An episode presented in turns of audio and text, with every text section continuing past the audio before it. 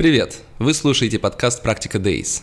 Ежедневное интервью с предпринимателями и топ-менеджерами различных компаний, от домашних стартапов до международных корпораций. Здесь мы говорим о e-commerce, ритейле, технологиях, новых бизнес-моделях и предпринимательстве. Меня зовут Борис Преображенский. Я предприниматель, автор и ведущий этого подкаста. Сегодня у меня в гостях Алексей Ручкин, генеральный директор Seller24. К слову сказать, Алексей уже приходил ко мне на эфир два года назад, в бытность директором по цифровому маркетингу ленты. Благодарим за поддержку наших партнеров, которые в это непростое время продолжают поддерживать наш проект. Это SkillStaff, B2B Marketplace, который помогает быстро восполнять ресурсы через IT-аутстаффинг. AVG – IT-интегратор для крупного ритейла и банков, которые специализируются на проектах по цифровой трансформации и помогает с вопросами импортозамещения IT-систем. Perfluence – продажи через блогеров по модели CPA. И Upload – увеличение продаж в e-commerce через пользовательский контент. Леш, привет, спасибо, что заглянул ко мне на эфир. Привет тебе, спасибо, что позвал. Да. А, я хотел бы сегодня поговорить и о Seller24. Подобных сервисов у меня еще не было в эфире. Интересна ваша бизнес-модель и развитие, как компания чувствует себя сейчас. Ну и хотелось бы поговорить о селлерах и маркетплейсах. Я думаю, тебе есть что о них рассказать. Вы видите, что происходит а, в этой сфере. Давай начнем с селлера. Расскажи, пожалуйста, о компании, чем вы занимаетесь, с каким успехом.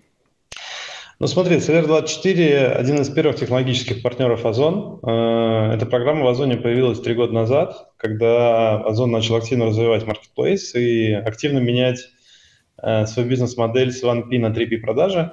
Э, и в какой-то момент коллеги в Озоне поняли, что им необходима внешняя поддержка людей, которые смогут также помогать им выводить селлеров на площадку к себе селлеров-продавцов. Эм, и вот они инициировали эту программу. Э, суть программы заключается в том, что мы оказываем содействие предпринимателям э, и эм, запускаем их продажи на маркетплейсах. Через нас за эти три года прошло порядка 4 тысяч компаний, которых мы вывели на маркетплейсы.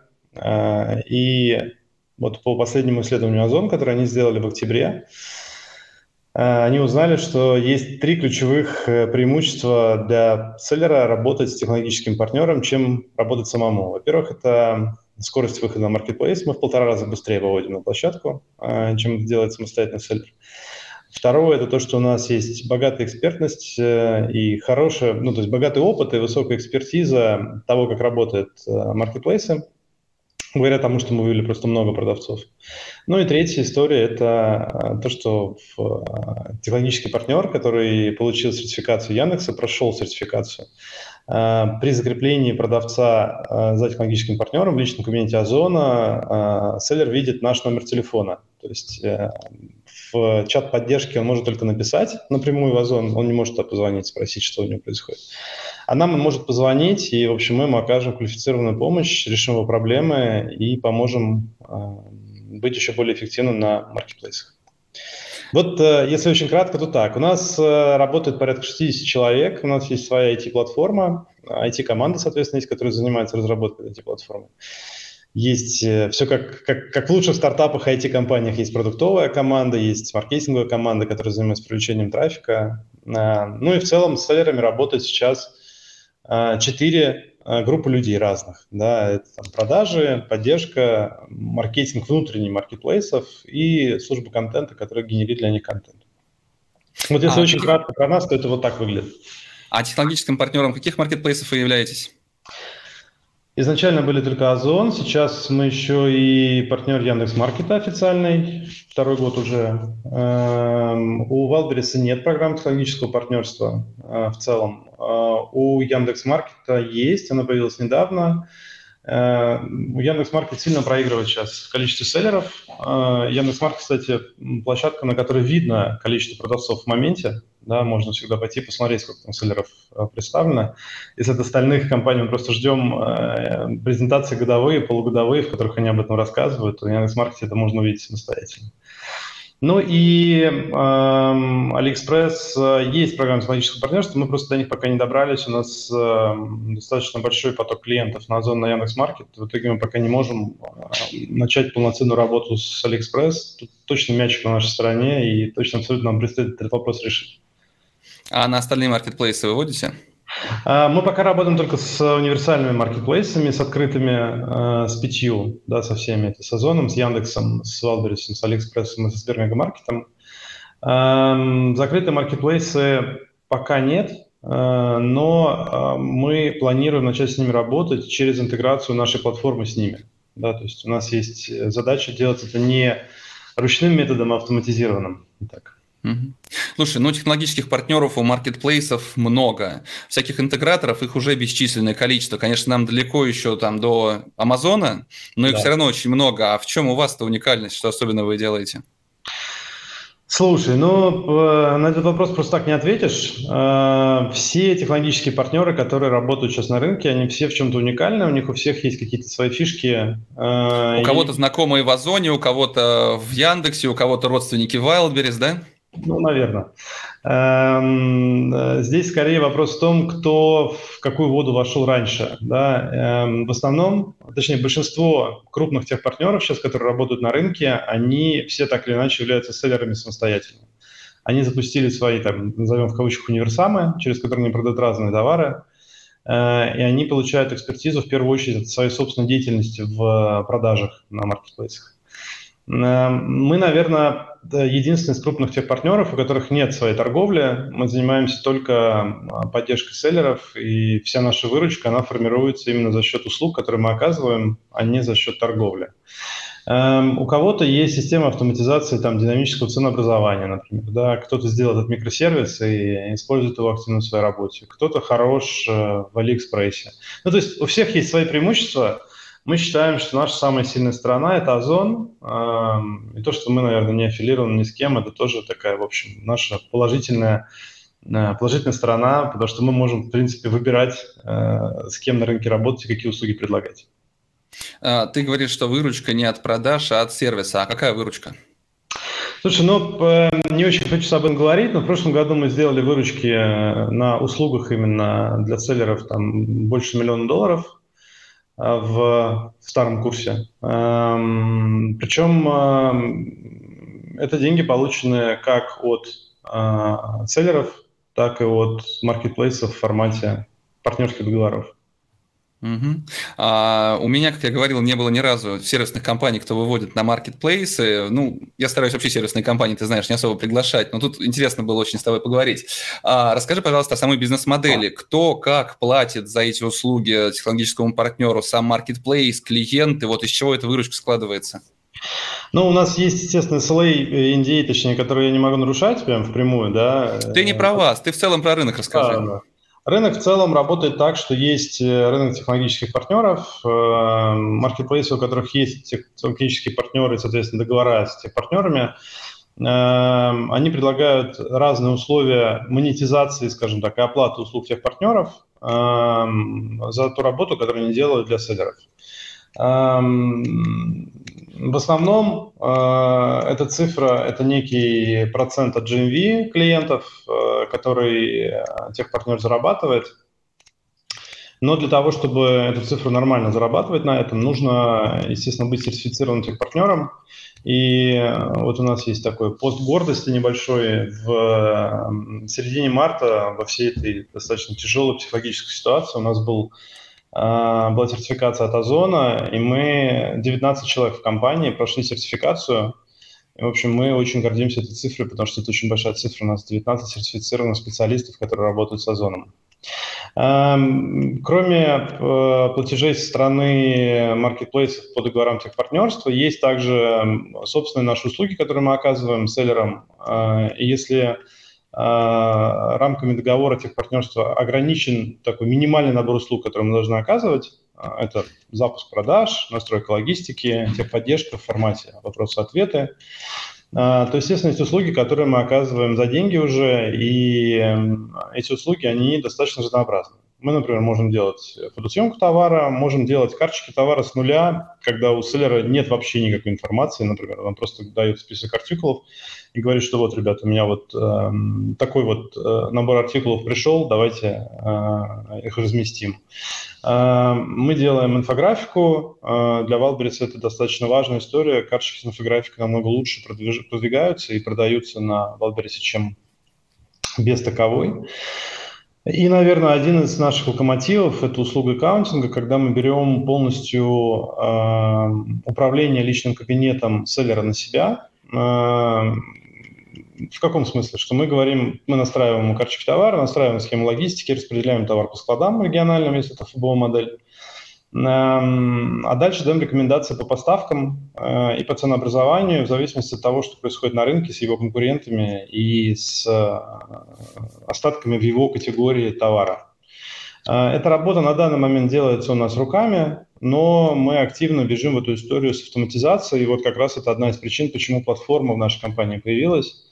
И платформа – это тот самый элемент, на который мы ставим очень большую ставку в будущем, потому что когда ты делаешь такую массовую CRM-систему, ну, мы все знаем, да, есть много массовых CRM-систем на рынке, которые помогают э, разным компаниям быть успешным. Вот, по сути, мы такая же вот CRM-система, только для продавцов. Э, человек может, продавец может самостоятельно через э, нашу платформу Seller24 управлять своими продажами, э, двигать заказы, если он работает по ФБС, видеть очень удобно в дашборде всю аналитику, которая у него есть. И самое главное, что через один аккаунт он может получить доступ ко всем своим э, кабинетам, неважно, на каком количестве маркетплейсов они у него есть. И, в общем, это такой сервис самообслуживания, очень удобный и недорогой, на самом деле, для селлеров – в пересчете на тот value, который он дает. Потому что мы сильно сокращаем время, которое человек тратит на то, чтобы работать с разными личными кабинетами, переключаться между ними. Как, может быть, ты знаешь, у Валберса и Озона очень разный уровень развития личных кабинетов а, продавцов. И если в Озоне э, очень много сервисов сделано внутри, вот даже недавно последнее обновление у них вышло, они показывают теперь соцдем, соцдем по своей аудитории, да, по аудитории селлера то в Wildberries, чтобы посмотреть э, свои продажи, надо Excel выгрузить и потом с этим Excel поработать немножко. Да. Вот мы, собственно, решаем эти все вопросы через один удобный интерфейс. Леш, а сколько в среднем по рынку получают технологические партнеры процентов от GMV, от маркетплейсов? Знаешь, это хороший вопрос. Эм, я как бы знаю нашу цифру, но ее не могу разглашать, естественно. Да? Я поэтому а... тебя и не спрашиваю. Да, да, да. А то, что происходит на рынке, э, мне не очевидно, давай так скажем, э, что мы все получаем одинаковый процент. Я могу предположить, что на самом деле в зависимости от того, как, насколько техпартнер хорошо себя ведет, насколько он э, хорошо коммуницирует и выполняет KPI, которые были бы удобны для маркетплейсов, какие проценты, соответственно, он получает. Поэтому не ну, знаю. Вилка. Не могу ответить. Ну, я думаю, что вилка какая-нибудь там от э, полпроцента до пяти, может быть, не знаю точно. Вот э, ощущение mm-hmm. примерно такое. Слушай, ну у вас же тяжелый очень бизнес, потому что технологические партнеры сопровождают клиента, получают деньги за клиента первый год его жизни. Правильно? Да, так и есть. Ну, то есть чувствовать себя таким а, я не знаю, дверью, что ли, через которую просто люди проходят, вытирают ноги и уходят дальше. Ну, как-то неприятно же. Как ну, вот строить бизнес, когда, когда, когда вытягиваешь селлеров, помогаешь им, а потом они, оп, подросли и ушли. Ведь тяжело, и прогнозирование какое-то строить достаточно сложно на этом. Да, ты знаешь, это на самом деле одна из самых больших проблем э, нашего рынка. Э, это не развивать селлеров. Вот тех партнер, если не развивает селлера и не пытается в него вкладываться э, с точки зрения усилий команды и экспертизы, которая есть, то, естественно, тех партнер, в смысле, естественно, селлер в какой-то момент просто уйдет. Э, мы к этому придумали ряд шагов, которые позволят нам э, даже в случае, когда э, селлер от нас уходит, потому что срок прикрепления закончился, что делать дальше для того, чтобы с селлером продолжать работать и чтобы ему это было выгодно и нам. Есть, опять же, я говорю, ряд услуг, которые мы продаем сейчас нашим селлерам для того, чтобы повышать наш собственный ARPU. А, ну и я, на самом деле, как говорил выше, делаю очень большую ставку на платформу, потому что платформа стоит очень недорого, а тот value, который она дает, очень высокий, масштабируемость на рынке максимальная. Судя по даже официальной отчетности маркетплейсов, как они отчитались за прошлый год, у нас есть разброс а, от 400 до 30 тысяч селлеров на разных маркетплейсах представлено было в течение 2021 года, именно активно продающих на конец года. Рынок большой. Э, по данным, э, которые у нас есть, э, буквально процентов там, 10 всего рынка обслуживается у тех партнеров. То есть, на самом деле, емкость свободная, достаточно большая. И тут вопрос вот бизнес-модели, когда ты спрашивал про тех партнеров, что их отличает. Вот э, кажется, что продавцу сейчас э, за 2-3 месяца он может совершенно спокойно выбрать себе именно того тех партнера, который ему обеспечит наибольший, наибольший там, набор услуг, это будет максимально эффективно, и он получит максимальный value от него. Просто потому, что можно пройтись там по топ-5, не знаю, тех партнерам и, и выбрать ту компанию, которая максимально тебя устраивает. Ну, если говорить еще месяц назад, месяц лишним назад, до 24 февраля, то, наверное, имело бы смысл обсуждать и итоги прошлого года, и кто как растет, и как технологический партнер. Но сейчас, мне кажется, очень многое меняется. Вот за это время, с 24 э, февраля, как изменился ваш портфель клиентов? Что происходит с вашими селлерами? Слушай, да, очень э, хороший вопрос, Борис, спасибо. Я, на самом деле, впервые в своей практике глубоко углубился в глубоко углубился углубился сильно в историю с э, когортами в аналитике внутренней и бизнесовой, потому что раньше мне не, не требовалось так глубоко в когортах копаться. Сейчас я прям очень мощно сижу в когортах, э, смотрю еженедельно то, как меняются когорты наших клиентов, на каком этапе жизни они находятся, как у них идут продажи. К сожалению, первые там две, две с половиной, три недели мы увидели очень большой отток э, селлеров, которые были в процессе запуска да, на маркетплейсах, и они приостановили этот выход. Кто-то его приостановил, поставил на холд, кто-то его полностью остановил, да, у кого-то там ушла партия товара из Европы, например, и, и такие ребята ставили просто паузу, брали, чтобы посмотреть, что будет даже с курсом, чтобы понять, что делать дальше. А, кто-то находился, например, на этапе, что у него приехали образцы уже финальные, которые он а, собирался запускать уже на продаже, и вот ему надо было сейчас принимать решение о заказе партии из Китая, и, соответственно, эти партии не были заказаны, потому что с логистикой непонятно, что происходит. А, в итоге отток прилично случился, но вот предыдущую неделю и эту неделю мы фиксируем уже значительный рост в продажах, наших услуг, ну, в предоставлении наших услуг, давай не в продажах, но в предоставлении наших услуг. Э, наверное, процентов 40 тех компаний, которые приостановили выход первые три недели, они вернулись в работу. Э, мы увидели повышение всех метрик, мы увидели снижение оттока. Ну, в общем, какой-то позитив появился, давай так скажем. Эм, мы даже заметили, что на платформе прирост трафик, хотя мы сами не стимулируем туда трафик сейчас. Э, этот трафик пришел туда органически, люди вернулись, просто которые пользовались до этого, э, они вернулись. Но тут имеет смысл еще обсудить, что случилось на маркетплейсах за это время, да, как ну, знаешь. Хотелось к этому тоже прийти, давай, да, расскажешь. Эм, на маркетплейсах случился массовый вынос товара со складов, Эм, практически во всех категориях, особенно брендов, которые ушли с, из России или там, заявили о своих планах уйти из России или сворачивали производство. Эм, в основном это, естественно, крупный FMCG, косметика, бытовая химия. Очень серьезный рост продаж штуках мы видели некоторые категории, там шампуни, например, глобально росли на 50% неделя к неделе, при том, что в этой же неделе рост цен мог составить там 70-100%. Эм, что это значит для нас, как для тех партнеров, которые видят рынок, и для предпринимателей? Да, давай так. Эм, я добавлю такую небольшую эм, э, вещичку маленькую. А для нас это значит, что люди подзакупились, это значит, что в ближайший месяц, может быть, полтора, э, на рынке будет спад в продажах этих категорий, потому что этот товар есть. Как это было два года назад во время первого локдауна, народ активно закупился гречкой, э, макаронами, тушенкой, консервами, и после этого был, был какой-то момент такой, что продажи по, по этим категориям сильно снизились. Вот я думаю, что сейчас происходит повторение примерно той же истории. Э, продажи случились, эм, товар был отгружен, селлеры сильно выросли в деньгах, сильно выросли в э, штуках. Сейчас э, спрос замедлился, склады подвымылись, дефицита нет, но скорее присутствует такое осторожность теперь в потреблении, и люди тщательнее выбирают то, что, то, что им интересно.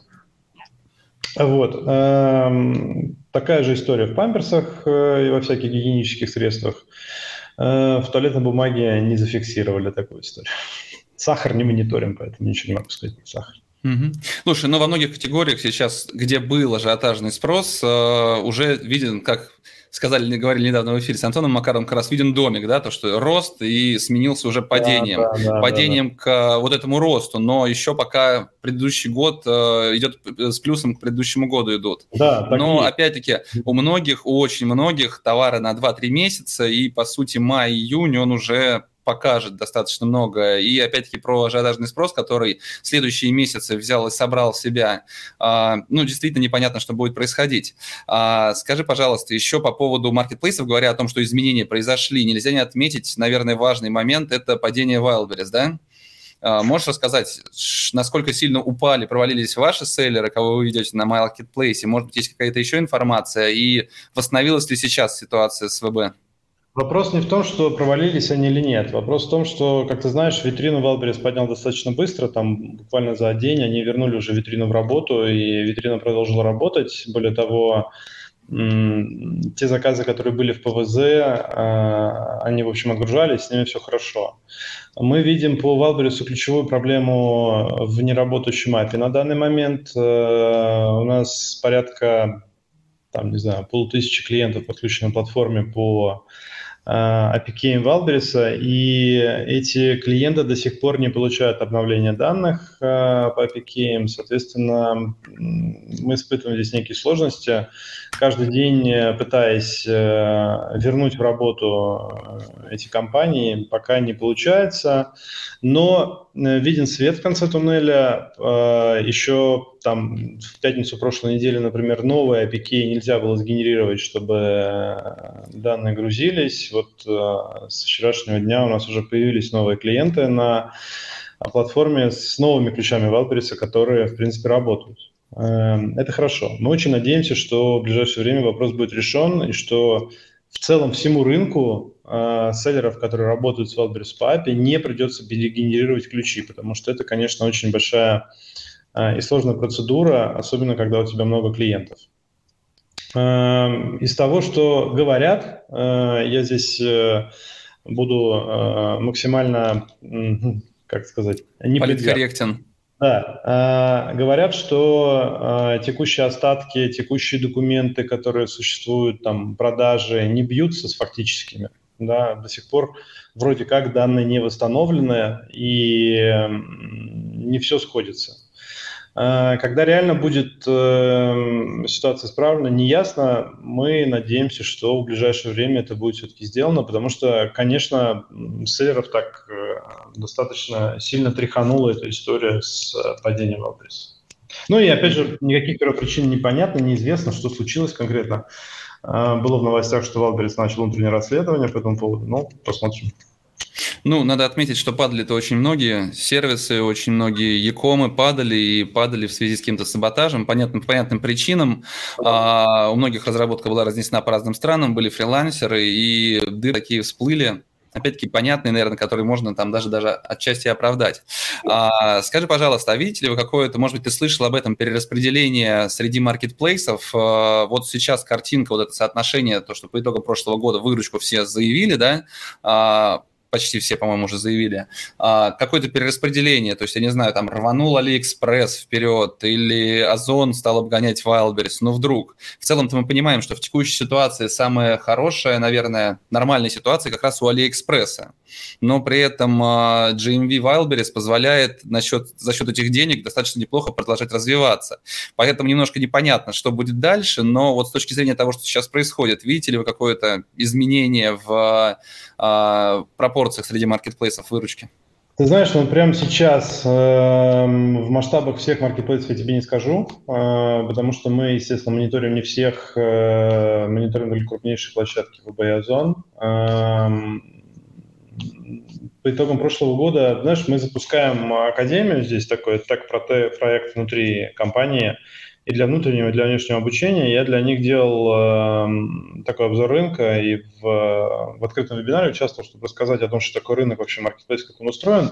Готовил для них презентацию. Я не уверен, что здесь можно шерить. Если хочешь, я могу попробовать показать один слайд о том, как выглядит рынок по итогам прошлого года. Mm-hmm Причем этот э, слайд я собирал именно по тем открытым данным, которые есть в, на рынке. Это их неаудированная отчетность. Э, это не то, что там кто-то спарсил и показывает цифры. Нет, это прям вот их реальные данные, как они выглядят. И судя по этим данным, просто можно увидеть, кто из них активнее всех растет – и какой у них э, средний чек. Э, наверное, это самый, эм, самая интересная, самая интересная цифра здесь. Сейчас, подожди, попробую здесь включить. Тут есть поделиться экраном, видишь? Да, да, я вижу, ага. Сейчас, секунду.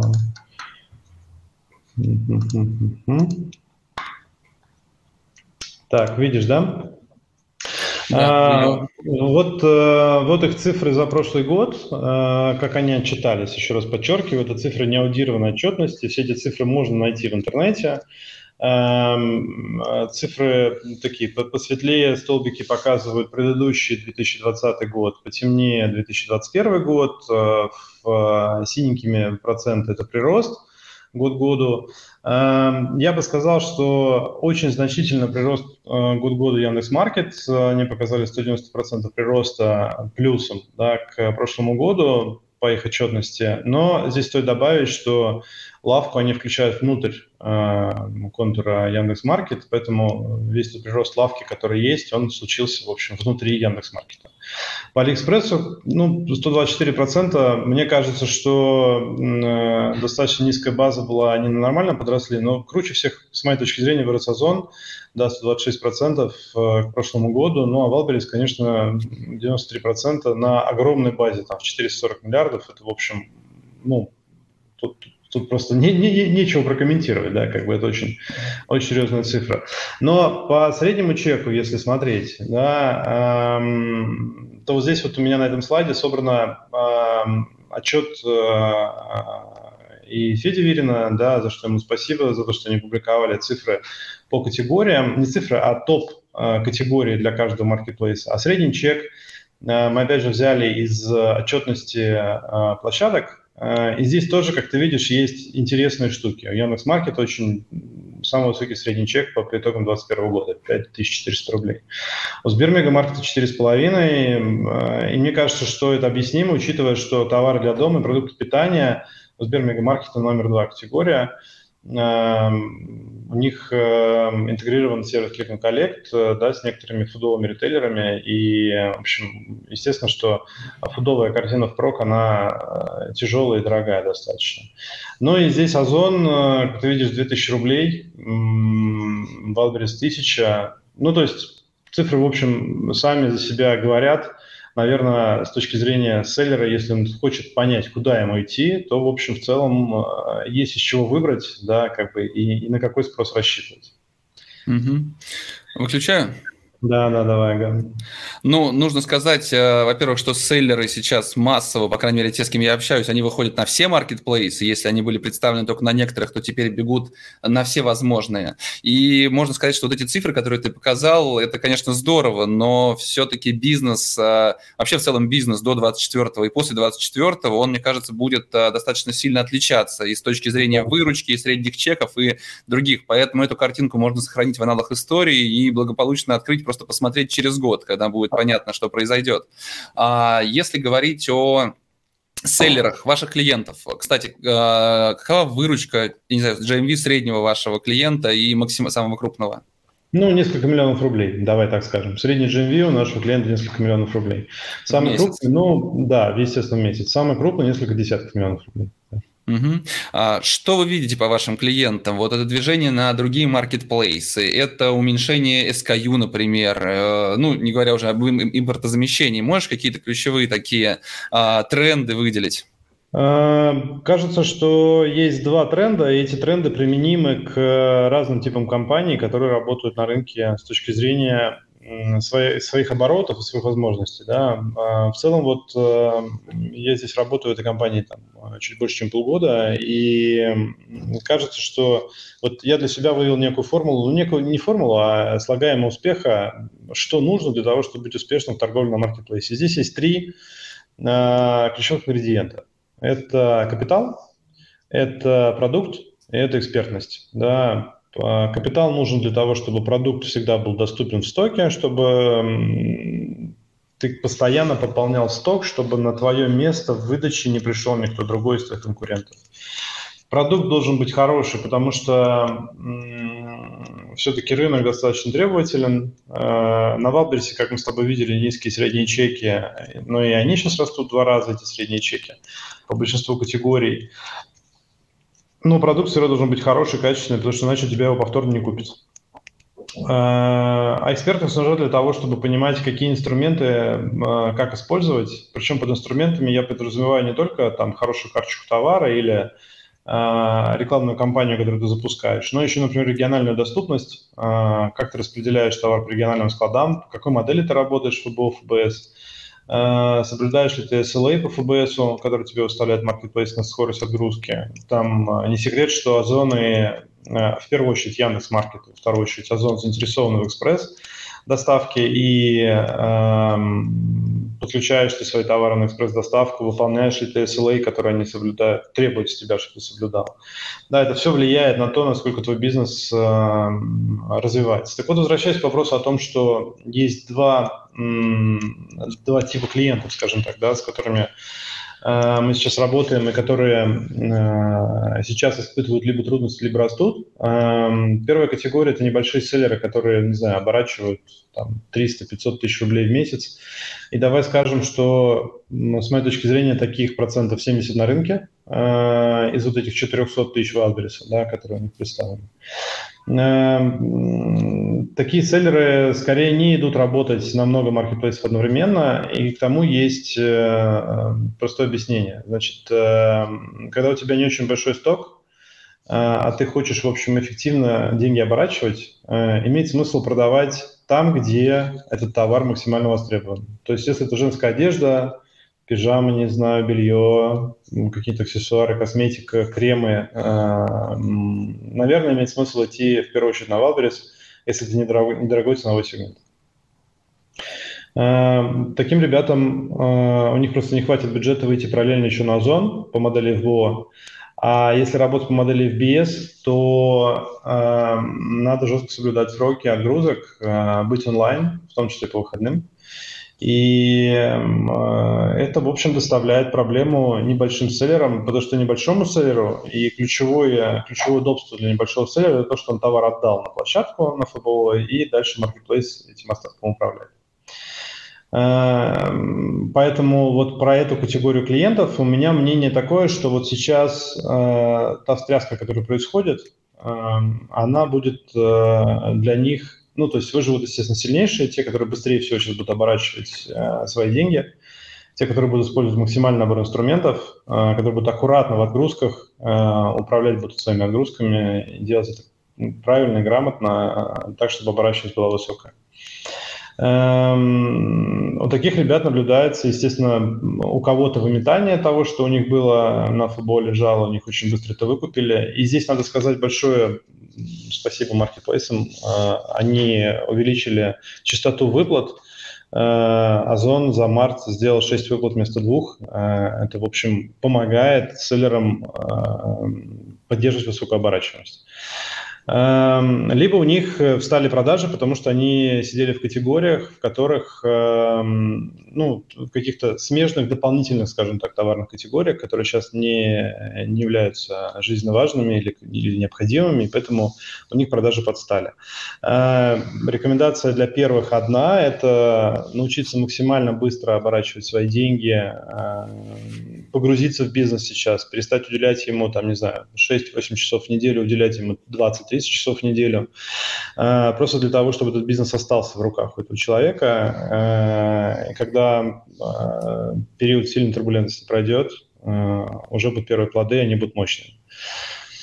Второй категории ребят, конечно, надо думать, что делать. Пробовать инструменты, собирать наборы, участвовать в акциях, распродаваться, в общем, освобождать капитал и, может быть, идти в новые категории с этим капиталом, но я думаю, что этот опыт точно абсолютно будет полезен, э, и э, в целом на нем можно многому научиться. Вторая большая категория селлеров – это профессиональные селлеры, которые торгуют э, на разных э, платформах, э, на разных площадках с разным товаром. Это такие владельцы DNVB брендов, которые создавали свои бренды под маркетплейсы. У них сильная продуктовая экспертиза в том, какой спрос у клиентов, у них сильная экспертиза в том, как продавать на маркетплейсах, у них есть своя система автоматизации. И я более чем уверен, что эти ребята все знают, все понимают. В большинстве своем это предприниматели, которые уже пережили несколько кризисов, и данный кризис для них это просто очередная возможность чему-то новому научиться и заработать деньги и стабилизировать свои бренды в потреблении на то, чтобы в будущем эти бренды дальше потреблялись. Ну и, возможно, даже выйти в какой-то момент, продав эти бренды э, marketplace фондам. Вот mm-hmm. этим ребятам совет, не знаю, какой дать, я уверен, что они знают все намного лучше, чем мы, понимаешь? Просто потому, что мы не занимаемся сами продажами, да, как бы э, эти ребята, я уверен, что знают намного лучше всего. Ты говоришь об оборачиваемости, увеличивать оборачиваемость, но при этом э, из Китая товар идет плохо. И нужны деньги на закупку нового товара. Увеличивая сейчас оборачиваемость, можно просто остаться с пустыми карточками в итоге, нет? Да, так и есть. Так и есть. Ну, ну то есть... тут, тут вопрос капитала, Борь. Есть вопрос капитала очень большой. Эм, давай будем так аккуратно зайдем в, в ту историю, что в России сейчас много рублей – Э, и в целом э, кажется, что найти инвестора, который может поддержать э, начинающего, но эффективного селлера, кажется, что это, в общем, не, не сказать, что большая проблема. По крайней мере, у нас есть входящий поток лидов от производителей, которые приходят к нам не для того, чтобы мы их вывели на площадку, а для того, чтобы мы им дали селлеров, которые будут у них покупать и потом будут продавать на маркетплейсах. И мы такими лидами, в принципе, делимся с селлерами, которые, ну, когда матч происходит, знаешь, категория с одной стороны, с другой, да, как бы мы э, делимся такими, прода- такими поставщиками с такими продавцами. И делаем mm-hmm. бесплатно, кстати. Леша, извини, небольшое отступление сделаю. Мне написали и в Телеграм, и здесь в комментариях пишут о том, что реклама, реклама. У меня просто указано, что сервисная компания Понятно. сказала, мы не приглашаем. Я, да, хочу сказать, что у нас э, нету рекламных эфиров, никогда не бывает, и сервисные компании стараюсь не приглашать. Основная аудитория практики – это руководители и владельцы крупного и среднего бизнеса, и вы, ключевая аудитория, вы достаточно хорошо поймете, когда это будет реклама, когда не реклама, и принципиально с первых дней существования проекта у меня не было ни одного рекламного эфира. А те компании сервисные, которые периодически ко мне приходят, надо сказать, очень редко, это какие-то а, действительно компетентные компании, компетентные люди, кого я приглашаю поговорить на заданную тему. Если вдруг возникает а, потребность поговорить о логистике, я, естественно, стараюсь пригласить в первую очередь кого-то из спонсоров, компании, а, спонсоров проекта, но при этом даже в договоре у нас прописано, что мы не предоставляем никаких эфиров ни за деньги, ни в рамках каких-то спонсорских контрактов. Поэтому тут, увы и ах, это не спонсор, хотя, да, Леша, приходите к нам спонсоры, почему почему бы и нет. Да, а, как, только, как только, так сразу, Борис, обязательно. Я понимаю. Вот, да, к слову сказать, все спонсорские контракты у нас практически завершились или заморозились. Это, опять-таки, одно из последствий текущей ситуации, но это не влияет на то, что все равно эфиры проходят. А, Леш, ты говоришь про новые категории, выход новой категории. В последнее время я сталкиваюсь с очень большим количеством людей, которые вкладывают деньги в какие-то новые бренды. Мы сами с партнерами сейчас э, изучаем различные производства, контрактные производства российские для того, чтобы начинать выпускать что-то под собственными брендами. И это такой достаточно яркий тренд. Э, все говорят о каких-то возможностях, об окне возможностей, да, из которой все, главное, не выпасть. И для многих это возможность создать свой бренд. Э, вместо уходящих э, с полок, уходящих из ритейла компаний, заметить их чем-то другим. И ситуация в ритейле такая, что даже в большой ритейл сейчас э, тыкаются маркетплейс бренды довольно успешно для того, чтобы просто оказаться на полках. Ну, действительно, у них пропали товары они нужны. И на тех же самых маркетплейсах у многих, у кого просто нет денег, а, они будут уходить с маркетплейсов. Вот этот тренд, создать новый бренд сейчас и э, идти на маркетплейсы, как бы ты оценил вот эту, исходя из всех а, вот этих возможностей каких-то эфемерных, о которых говорят, а, насколько вот в этом рейтинге это высоко бы стояло? Ну, э, я могу тебе сказать, что мы сами, в общем, в эту историю очень активно смотрим. Э, благодаря тому, что у нас есть большая, богатая экспертиза по тому, как работать с маркетплейсами, мы научились анализировать ниши на базе данных, которые у нас есть. Э, мы видим, э, мы создали, как кажется, такую более-менее живую систему э, анализа, которая показывает реально происходящую ситуацию в нишах и помогает найти товары конкурента, максимально потребляемые в определенных нишах. Кажется, что когда ты смотришь в отчет, не знаю, по косметике или по шампуням, и топ-10 товаров, которые потреблялись последний месяц, они сейчас отсутствуют на полке, ну, в смысле, из топ-10 9 отсутствуют на полке, и ты понимаешь, что те бренды, которые ушли, или прекратили как бы продажи в России, то желание в эту историю окунуться, оно 100% есть. А, более того, последние там, месяц, наверное, я активно общаюсь с разными производителями и вижу, что Uh, у производителей, особенно у крупных, которые раньше работали на ритейл, у них возникает вопрос, а куда еще идти, потому что тот объем, который был законтрактован, он уже выбран, ритейл новый не берет, а делать что-то надо. И кажется, что это очень правильная история сейчас идти работать в нише. Конечно, нельзя забывать ни в коем случае, что у того же самого крупного ритейла у него всегда есть свои STM, которые они производят массово, у них есть хорошие длинные контракты с производителями разными, да, эти продукты известны их клиентам, они их хорошо потребляют.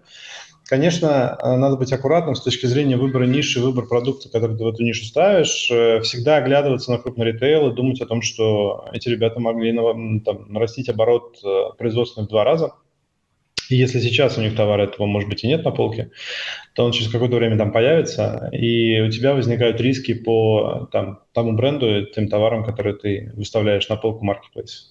Но э, кажется, что при грамотном планировании отгрузок, э, когда ты не просто берешь э, на 100 миллионов рублей, производишь шампуни и тупо их нагружаешь на ФБО всех основных маркетплейсов, а именно грамотно подходишь к вопросу отгрузок, разбиваешь его на части, смотришь потребление, ну, то есть как-то, в общем, с бизнесовой точки зрения подходишь к этому вопросу, то все может получиться. В конце концов, всегда можно э, при даже небольшом объеме, если категория, например, которую ты выбрал, э, она внезапно сгорела, потому что в нее там, вошло еще там, 500 человек, таких как ты, Э, всегда можно в этой категории подраспродаться и, в общем, остаться при своих деньгах и не прогореть. Да. Естественно, сроки годности надо соблюдать, смотреть, чтобы у тебя был товар с хорошими сроками годности, чтобы он 100% не испортился, там, не знаю, на горизонте 2-3-4 месяцев, но к большинству FMCG товаров это не относится.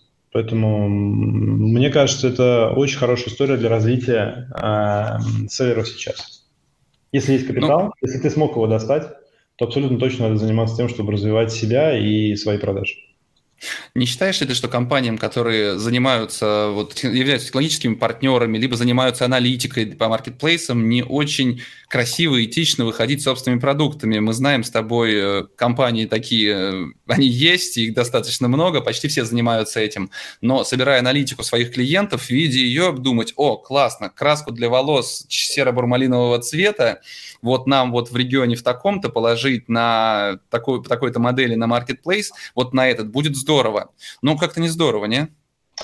А, Борь, ты знаешь, а ведь э, даже понимая, как твои клиенты продают в категориях, во-первых, не всегда и не у всех компаний, не у всех тех партнеров э, есть понимание рынка или там ниши целиком за счет тех селлеров, которые работают с тобой, как с тех партнером я бы сказал, даже обратная ситуация, что ты, как бы смотря на одного-двух селлеров в нише, не можешь сделать никакого вывода о том, насколько эта ниша хороша. Нужно пользоваться внешними сервисами парсинга данных, смотреть, э, как изменяются ФБ-остатки э, на маркетплейсах, какое движение ценовое происходит. То есть надо анализировать не конкурентов, ну, в смысле не твоих клиентов, а надо анализировать нишу целиком. Это немножко разные заходы оно, ну, как бы этот заход, он, э, он тебе покажет рынок, а не продажи твоего клиента в этом рынке.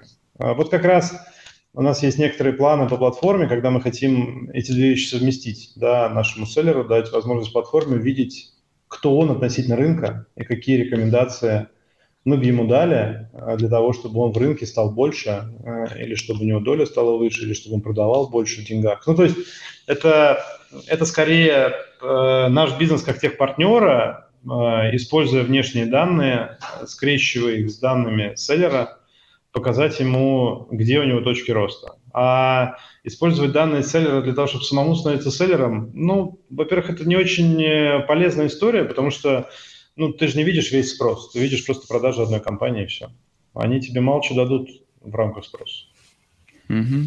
А, Леш, ты работал в крупном ритейле и сейчас работаешь, по сути, с маркетплейсами. А каково твое впечатление? Вот эта текущая ситуация повлияет на конкуренцию между маркетплейсами и ритейлом? А, позволит ли маркетплейсам еще активнее расти?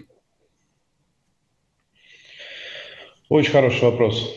А, я бы не знаю. Вот на данный момент э, я тебе не могу ответить на эту тему ничего. У меня есть вопросики относительно будущего e и еще некоторых направлений в стране.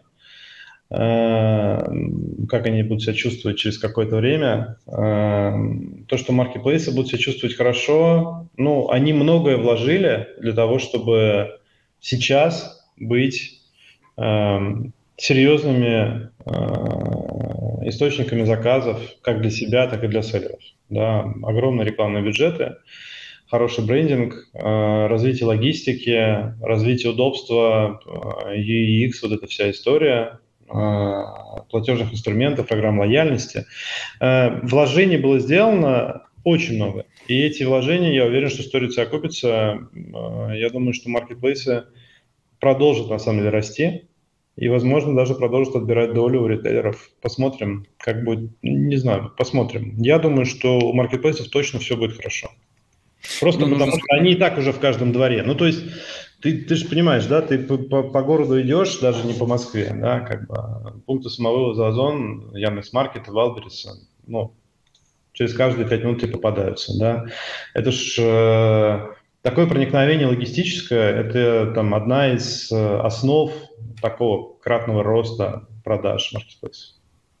Ну, нужно сказать, я думаю, я уверен, что в этом году ни один ритейл а, войдет в составы маркетплейсов, потому что я знаю, что разные переговоры есть, а ритейл, который чувствует зачастую себя сейчас не очень хорошо, и во многом это закупка в деньги, э, вот эти 120 дней отсрочка, которая была сейчас производители, начинают выкручивать руки этим ритейлерам и говорить, что давайте закупайте у нас теперь, а там денег нет, с одной стороны, и с другой стороны это эти пустующие полки. В общем, там есть проблемы и высокие ставки по кредитам, которые не позволяют дальше развиваться, и я думаю, что маркетплейсы приобретут себе крупного ритейлера там уже в ближайшее время, одного, двух, трех.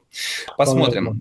Да, Леш, спасибо большое, что зашел. У нас такое погружение в маркетплейсы получилось. Успехов вам, компании и до новых встреч. Я думаю, что в эфире еще увидимся раньше, чем через два года. Спасибо тебе. Спасибо, Боль. Да, спасибо, что позвал. Всем пока. Вот. И всем напомню, что смотреть этот и другие наши эфиры суммарно уже около 400. На днях, по-моему, будет 400. И можно на нашем YouTube-канале, в LinkedIn, на Facebook публичной странице, слушать в аудиоподкасте. Этот эфир уже завтра будет доступен там.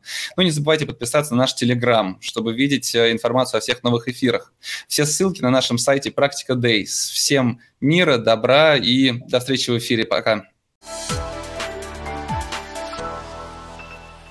Спасибо, что дослушали этот выпуск до конца.